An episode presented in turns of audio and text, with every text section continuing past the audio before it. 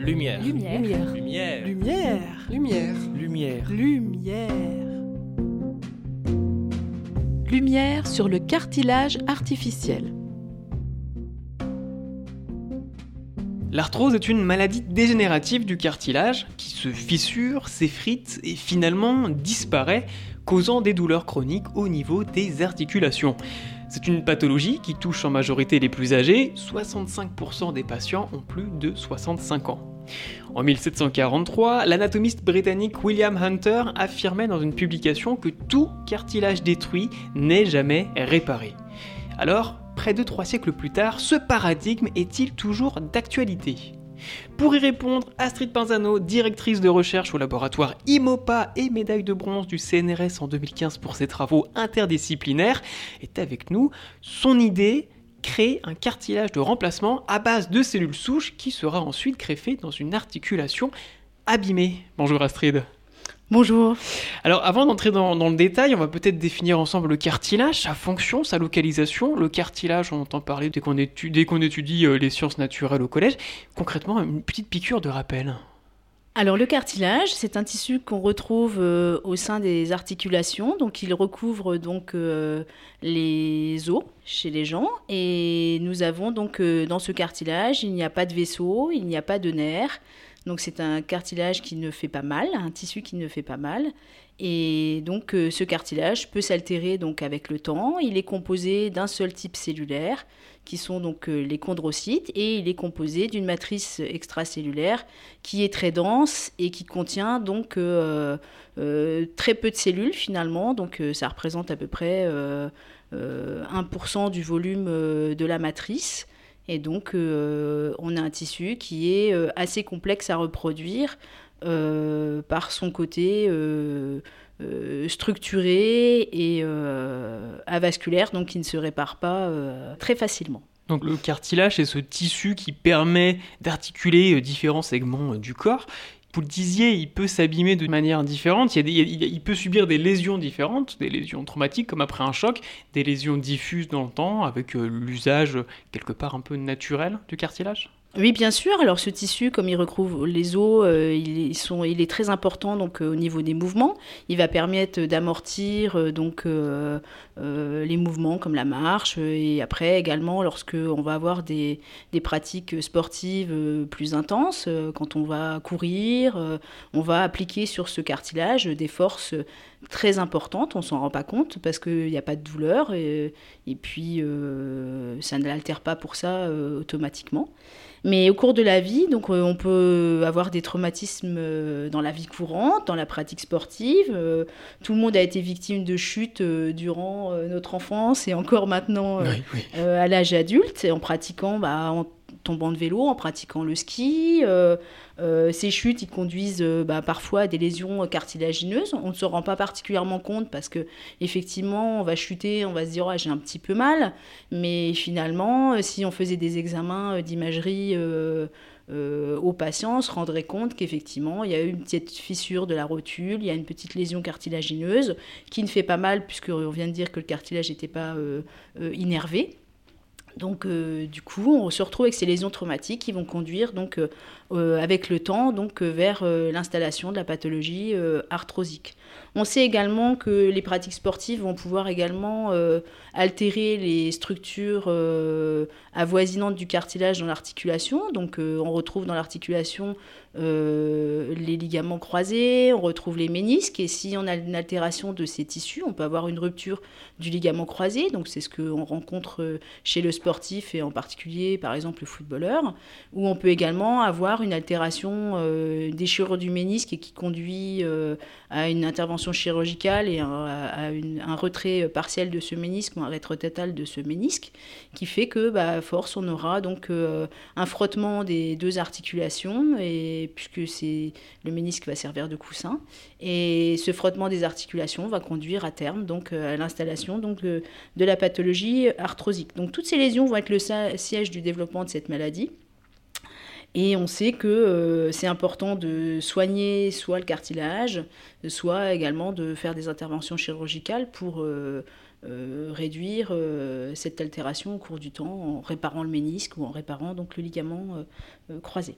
Donc du coup, dans le cas d'une arthrose, dans la pathologie de l'arthrose, le cartilage disparu, il va laisser place à des excroissances osseuses qui vont justement euh, gêner l'articulation. Oui, on va avoir des excroissances osseuses qui vont pouvoir se faire parce que le cartilage essaie de se réparer, mais comme il est euh, avasculaire euh, et puis qu'il a des capacités de réparation très très limitées. Donc du coup, il va essayer de reproduire sa matrice puisqu'il est son propre euh, producteur de matrice. Mais quand il reproduit cette matrice, ça va être plus sur les côtés de, de l'articulation et donc on va avoir des ostéophytes qui vont apparaître, donc ce qu'on peut appeler également les becs de perroquet et qui vont donc effectivement réduire en plus la mobilité de l'articulation puisqu'on va avoir du tissu là où il n'est pas nécessaire d'en avoir et les lésions qui sont existantes ne seront pas réparées. On a également des facteurs de risque qui vont euh, influencer cette arthrose. Ça va être euh, donc euh, des facteurs héréditaires, mais également l'obésité et qui va également avoir une influence sur ces articulations et qui va donc générer plus facilement des lésions chez le patient. Parce que l'obésité va mettre une pression supplémentaire au niveau de ces jointures, au niveau des articulations?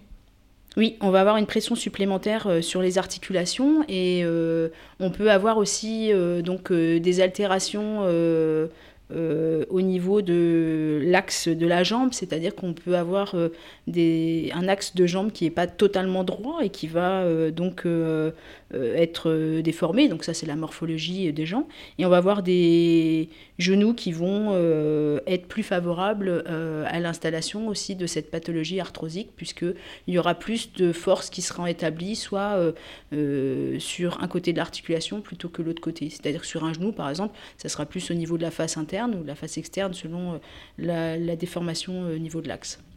L'arthrose s'accompagne aussi d'une douleur, puisque le cartilage détruit peut également.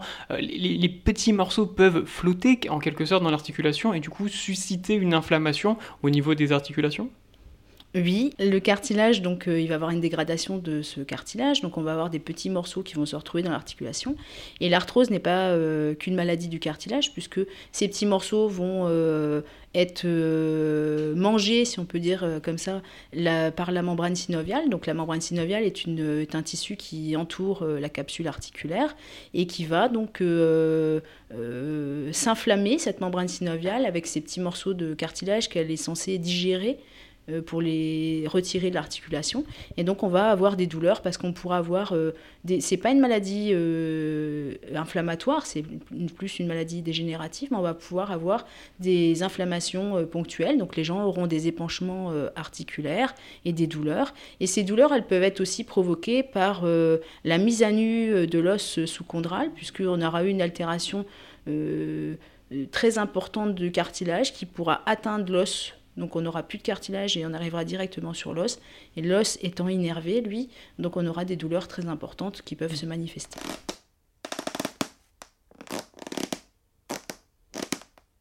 Alors du coup, l'adage de, l'anatomiste britannique William Hunter était vrai déjà il y a trois siècles. Le cartilage euh, qui est abîmé, qui, est détruit, il n'est pas, euh, il n'est pas remplacé. Non, le cartilage qui est abîmé, qui est détruit, n'est pas remplacé. Et donc, euh, quand les gens ont des lésions, euh, on va s'intéresser surtout au départ à des lésions focales, puisque on sait qu'elles vont dégénérer. Donc, le but serait quand même de traiter ces lésions focales de façon à retarder euh, l'apparition de cette pathologie. Et il, serait, il est important donc euh, de, d'essayer d'avoir des techniques chirurgicales ou d'avoir des tissus de remplacement qui permettront de venir traiter cette lésion. Et comme il ne se répare pas, soit on a des techniques qui vont euh, chirurgicales qui vont essayer d'apporter euh, du sang, donc de la moelle, donc par rapport à l'os sous-chondral qui est présent à côté du cartilage, pour essayer d'avoir un tissu cicatriciel. ou alors donc apporter un substitut qui va venir remplacer ce tissu manquant. Donc il y a d'espoir avec euh, vos travaux, notamment Astrid. Vous utilisez des substituts de cartilage qui contiennent des cellules souches. Quelle est votre approche selon le, type de lésion? Alors suivant le type de lésion, donc comme j'ai dit, il y avait des lésions euh, focales et des lésions, euh, enfin des lésions traumatiques ou des lésions donc plus diffuses. Donc sur les lésions traumatiques, les chercheurs vont avoir plutôt une approche basée principalement sur la production d'un cartilage de remplacement. Ce cartilage de remplacement, il sera produit donc en laboratoire. Pour le générer, euh, nous allons utiliser euh, donc des biomatériaux. Ces biomatériaux, ils vont nous servir de support, de structure de support qui vont permettre donc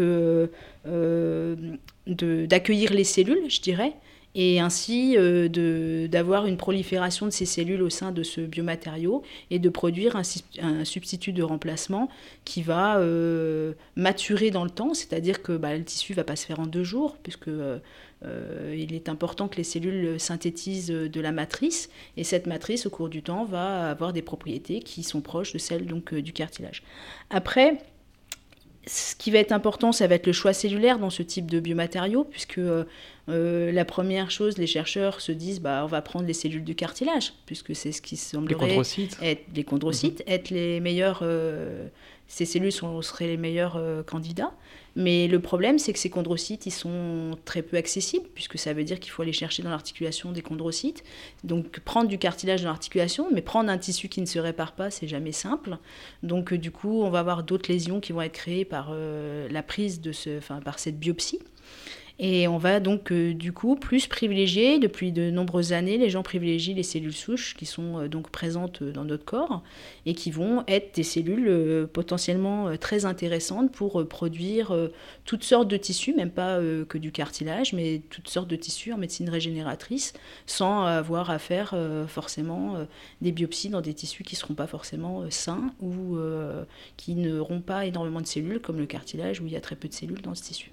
Parce que la, cellule souche, un petit peu la cellule originelle quelque part qui peut euh, adopter des propriétés de cellules très différentes et très spécialisées dans le corps humain. Ça peut être une chondrocyte comme ça peut être euh, n'importe quel autre type euh, de cellule. Ces cellules souches, elles ont un grand grand intérêt en médecine régénératrice parce que ces cellules, on les trouve dans le corps. N'importe quelle personne peut être donneur de ces cellules souches pour son propre, sa propre thérapie. Donc ça permet de faire une médecine personnalisée et d'avoir accès à des cellules autologues. Hein. Ces cellules, euh, donc, euh, on privilégie les cellules souches mésenchymateuses adultes pour le cartilage, puisque c'est un tissu euh, qui provient du mésenchyme.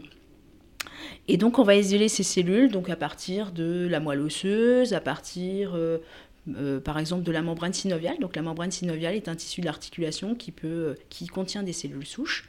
On a dans des cellules souches dans le liquide synovial. Donc moi je m'intéresse particulièrement à ces deux tissus pour euh, produire des cellules souches mésenchymateuses de, dans mes travaux de recherche. Et donc ça apporte quand même un élément important d'avoir d'être sa propre son propre donneur de cellules souches, puisqu'on n'aura pas de problème de compatibilité derrière, euh, ni de besoin d'avoir des médicaments pour euh, ne pas rejeter euh, ces cellules, par exemple, puisque ce sera nos propres cellules, donc ce qui est quand même très intéressant.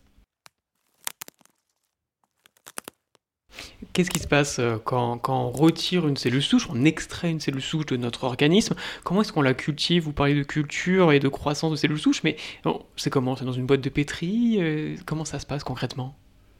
Alors concrètement, comment ça se passe? Euh, Quand on travaille, donc moi dans mon équipe de recherche, je travaille, j'ai des, chirurgiens orthopédistes qui travaillent dans mon équipe de recherche, donc ils travaillent euh, au CHRU de, Nancy et donc euh, au service de chirurgie orthopédique, traumatologique et arthroscopique.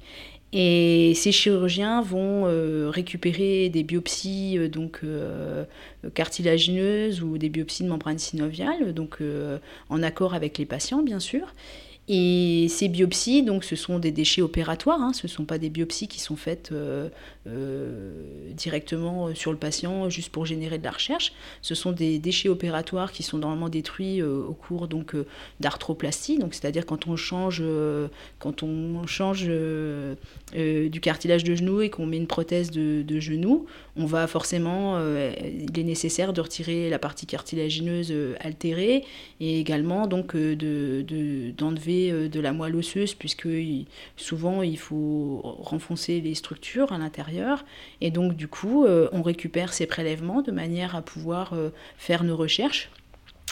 Et ainsi, on va pouvoir produire nos substituts cartilagineux. Donc après, quand la biopsie arrive de l'hôpital, nous on la traite. Donc bien sûr, elle est anonymisée, hein, je précise. Mhm. Et on la traite. Euh, donc on va euh, euh, diluer ces cellules avec des milieux de culture qu'on connaît très bien et qu'on a mis au point depuis quelques années. Et on va mettre ces cellules dans une boîte de pétri, justement. On va les laisser 2-3 jours dans cette boîte de pétri. On va attendre qu'elles se collent au fond de cette boîte de, de pétri.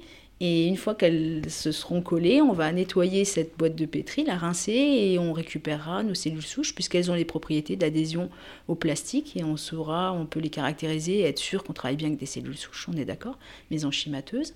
Et on va ensuite les amplifier parce qu'il est nécessaire d'en avoir euh, beaucoup hein, pour faire euh, les recherches et pour produire des substituts.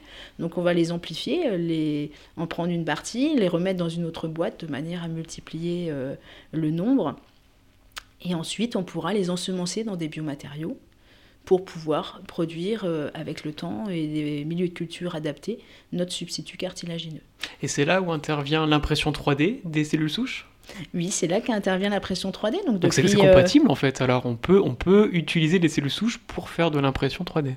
On peut utiliser des cellules même pour faire de l'impression 3D. Donc on pourrait utiliser des chondrocytes, on a déjà fait des essais mmh, avec des chondrocytes, mmh. mais on privilégie les cellules souches parce qu'on en a plus. Et donc depuis 2016, euh, on a utilisé une technique d'impression 3D pour réaliser ces substituts cartilagineux.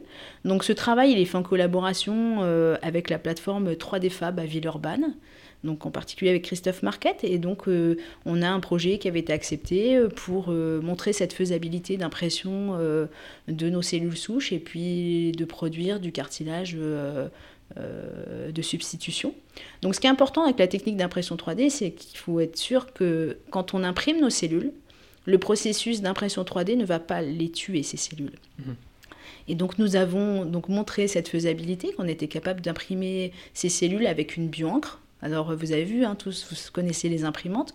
Donc on a une encre comme dans une imprimante euh, euh bah, d'encre hein, qu'on a tous à la maison presque. Et ces cellules, elles vont être mises dans cette encre et on va imprimer cette encre à l'aide d'une seringue, d'un piston, qui va euh, donc euh, imprimer les cellules sous la forme qu'on veut, c'est-à-dire qu'on fait des substituts par exemple d'un centimètre sur un centimètre sur 4 mm d'épaisseur pour euh, essayer de reproduire euh, à peu près ce qu'on pourrait avoir euh, en clinique des, des, lésions à traiter. Et ainsi, on peut obtenir un substitut, nos cellules, elles survivent, et on vérifie au cours du temps si cette survie euh, après le processus et même euh, après 28 jours est toujours euh, réelle. Et on a pu montrer effectivement que c'était faisable. Et en plus, on a montré qu'on avait la, production d'une matrice cartilagineuse au cours du temps, donc avec des milieux adaptés à la différenciation. Donc on a montré toute cette faisabilité d'impression 3D. Moi, je mets beaucoup d'espoir dans cette impression 3D, puisque je pense que c'est vraiment important en médecine régénératrice. Et donc l'impression 3D, maintenant, bah, maintenant qu'on a montré faisabilité, ce qui est important, c'est de, d'essayer d'améliorer notre substitut, parce que bah, n'est encore pas euh, euh, au top, si on peut dire ça comme ça, puisque euh, le, cartilage, il y a quatre couches dans le cartilage, donc il faut reproduire ces quatre couches. Pour l'instant, on ne reproduit pas ces quatre couches, mais l'impression 3D est une technique qui nous permettra de reproduire ces quatre couches. Donc on écrit des projets pour avoir des financements pour travailler sur ces quatre couches donc, de, de, de, de façon à obtenir des substituts le plus proches possible du tissu natif. Pour l'instant, euh, quels sont vos résultats euh, Est-ce que c'est probant Est-ce que c'est prometteur Est-ce qu'on se rapproche euh, dans quelques années de solutions, de, substituts de cartilage efficaces, ou au moins aussi efficaces que le cartilage original? Alors, on se rapproche, on est d'accord. c'est toujours difficile de reproduire un tissu aussi complexe. Mais on, a, on a la capacité donc maintenant de produire des tissus qui ont euh, une matrice proche du, cartilage natif. Donc après, euh, il y a toujours des améliorations qui doivent être réalisées, puisque on a quand même un tissu qui euh, mécaniquement a des propriétés assez spécifiques. Donc on doit ensuite après faire des, des, travaux sur la mécanique de ce tissu obtenu. On a aussi des essais à faire pour vérifier que ce substitut est de bonne qualité, puisque d'un patient à l'autre, on pourrait avoir des différences. On a développé avec donc euh, un ingénieur de recherche au laboratoire, euh, euh, une technique pour euh, vérifier la qualité du biomatériau sans avoir affaire à des techniques invasives comme l'histologie, parce que si on fait de l'histologie, ben, on est obligé d'altérer, on est de prendre le substitut et de le couper et de vérifier euh, microscopiquement sa qualité. Sauf qu'une fois qu'on a fait ça, ben, moi je suis incapable de vous le redonner pour le patient puisqu'il a été détruit. Hmm. Donc nous avons développé avec euh, Jean-Baptiste Vincourt, euh, surtout lui, parce que c'est lui l'ingénieur euh, de recherche sur cette plateforme de protomique, une technique qui va nous permettre de vérifier la qualité du biomatériau, juste avec un prélèvement donc, du milieu de culture dans lequel il baigne, de manière à voir sa qualité et de vérifier avant le passage en clinique que ce, ce biomatériau qu'on implantera sera de très bonne qualité par rapport bah, peut-être à la boîte d'à côté où finalement il aura peut-être été moins maturé avec le temps parce qu'on peut avoir des différences. Vous savez qu'il y a toujours des, des hétérogénéités qui peuvent exister. Merci Astrid Panzano. C'était Lumière sur le cartilage artificiel avec Astrid Penzano, directrice de recherche CNRS au laboratoire ingénierie moléculaire et physiopathologie articulaire de Nancy.